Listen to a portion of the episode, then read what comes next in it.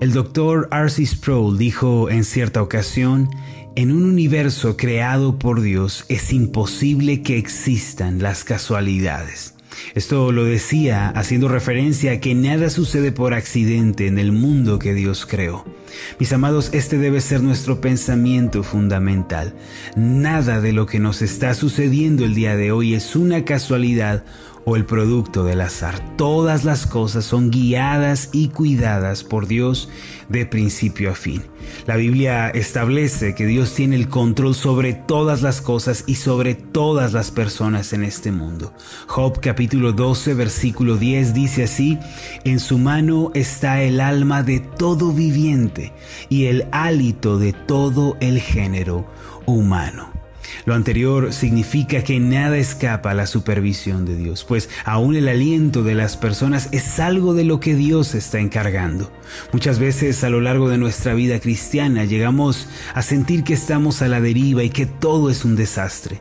Debido a nuestros problemas, a las dificultades adversas que se nos presentan, solemos pensar que estamos abandonados y que todo ha terminado. Los sentimientos de abandono, de soledad, de decepción son los más terribles, pues cuando estos entran en nuestros pensamientos nos abaten y nos hacen perder el aliento. Sin embargo, es en estos momentos, mis amados, en los que debemos recordar la preciosa verdad de que Dios tiene el control de todas las cosas. Es cuando olvidamos esta verdad que nuestros corazones se desalientan y se desaniman. El Salmo 29, versículo 10 declara lo siguiente, Jehová preside en el diluvio y se sienta Jehová como rey para siempre. Ahora, quiero que pensemos en la primera parte de este texto. Este pasaje nos enseña que el Señor no solo tiene control de nuestra vida, sino que Él mismo eh, dirige, rige, guía el diluvio. La palabra que usa el salmista en el Salmo 29, versículo 10 para referirse a Dios es Adonai.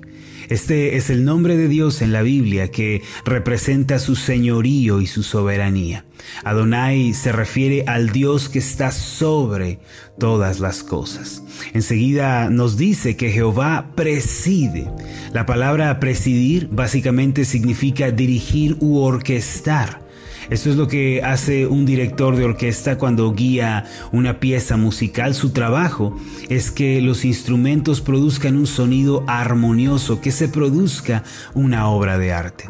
No solo eso, la palabra presidir hace referencia también a gobernar. En otras palabras, es Dios quien rige y quien tiene poder cuando permite una tempestad.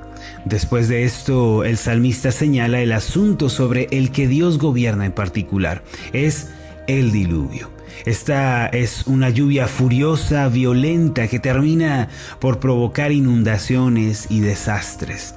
Puede que nos parezca increíble, mis amados, el hecho de que Dios sea quien gobierna y quien orquesta las tempestades y las tormentas en la vida.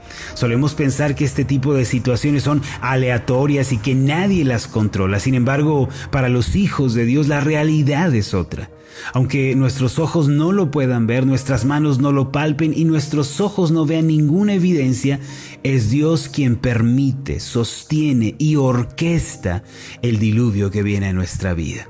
Ahora, permítame explicar estas tres palabras que acabo de mencionar, permitir, sostener y orquestar. En primer lugar, cuando una tempestad se acerca a nosotros del tipo que sea, debemos reconocer que Dios la ha permitido. Esto no significa necesariamente que Dios la haya ocasionado.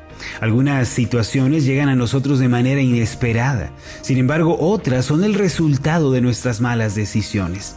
No obstante, ya que Dios es el gobernante y soberano del universo, todo lo que ocurre en nuestra vida es permitido por Él. En el caso de José en la Biblia, por ejemplo, la crisis que vino a su vida fue algo inesperado, producido por la maldad del corazón de sus hermanos. Por otra parte, la crisis que vino a David, luego de que él cayera en adulterio con Betsabé, fue el resultado de su pecado y de su propia maldad. No obstante, en ambos casos, tanto José como David, Dios permitió tales sucesos y los usó soberanamente para producir resultados asombrosos. Si leemos con cuidado veremos que la crisis de José redundó en la salvación de muchas personas. Por eso podemos leer en Génesis 50, versículo 20, que José dijo a sus hermanos estas palabras, Vosotros pensasteis mal contra mí, mas Dios lo encaminó a bien, para hacer lo que hoy, para mantener en vida a mucho pueblo. Por otra parte, la crisis de David más tarde fue usada por Dios para que naciera Salomón, el rey sabio que escribió los proverbios de la Biblia y los libros de Cantares y de Eclesiastés. Cuando decimos, mis amados, que Dios permite algo, no estamos diciendo que Dios sea el causante de todo. Sin embargo, afirmamos que cuando Dios permite algo, Él tiene un propósito bueno para la vida de sus hijos. En segundo lugar, podemos afirmar que Dios sostiene el diluvio. Y esta es la segunda palabra que quiero explicar. Esto quiere decir, mis amados, que Dios es el que determina las proporciones y la duración de la tempestad. Ese es el significado de decir Dios sostiene la tempestad. Primera de Corintios capítulo 10 versículo 13 dice lo siguiente, no os ha sobrevenido ninguna tentación que no sea humana, pero fiel es Dios que no os dejará ser tentados más de lo que podéis resistir, sino que dará también juntamente con la tentación la salida para que podáis soportar. En otras palabras, Dios, de acuerdo con su sabiduría y su fidelidad, determina lo que nosotros podemos sobrellevar y nos da exactamente lo que podemos soportar el tiempo en que podemos llevarlo. Una tormenta no puede durar más tiempo del que Dios ha establecido ni puede adoptar proporciones que Dios no haya determinado. Por eso podemos estar seguros y tranquilos mientras atravesamos la crisis de la vida.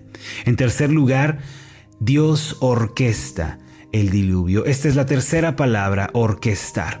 Miren mis amados, en una orquesta los instrumentos tienen que estar afinados y en armonía para que puedan producir un bello sonido y un resultado agradable al oído. De otra manera, cuando no hay armonía, cuando no hay afinación, cuando no hay ritmo, la obra se descompone por completo.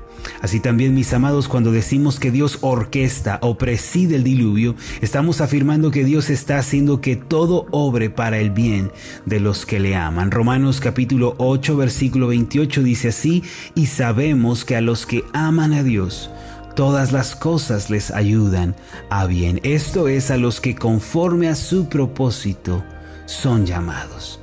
Al igual que en una orquesta, Dios hace que todas las cosas trabajen en armonía y que produzcan el bien que Él ha prometido a su pueblo. Dios orquesta el diluvio. Y hasta donde yo sé, Dios jamás desafina, Dios jamás se desfasa, Dios jamás tiene problemas de ritmo. Su orquesta es perfecta. Como hijos de Dios nunca debemos olvidar que nuestro Señor, quien creó el universo, Él tiene control sobre cada circunstancia que ocurre. Aunque al principio nos parezca que una situación es amenazante y destructiva, aferrémonos al Dios bueno, tomémonos de su mano y así podremos sobrellevar nuestras cargas y salir victoriosos. Vamos a hacer una oración. Amoroso Dios y Padre Celestial, qué consuelo es para nuestros corazones saber que tú presides en el diluvio, que tú Señor tienes la tempestad en tus amorosas y cuidadosas manos, que nada se sale de tu supervisión y de tu control. Señor, creemos que tú eres aquel que dirige, permite, sostiene y orquesta el diluvio. Por eso podemos descansar. Tú jamás desafinas, Señor, jamás te sales de ritmo. Todo lo que permites está ordenado de manera perfecta para que nosotros podamos soportar y tener victoria. Te agradezco, Señor, porque nuestras vidas están en tus manos. Bendito seas por los siglos. En el nombre de Jesús. Amén y amén. Amén.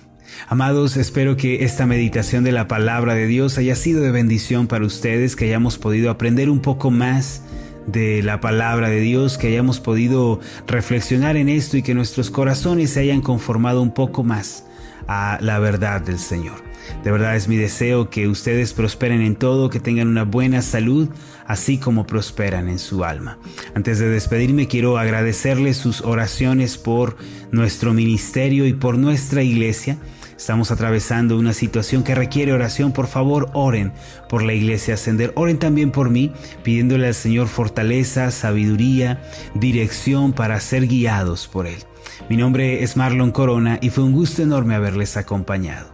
Recuerden que estamos orando por ustedes, que sean prosperados en todas las cosas, tengan salud, así como prosperan en su alma. Reciban un fuerte abrazo y nos vemos en la próxima.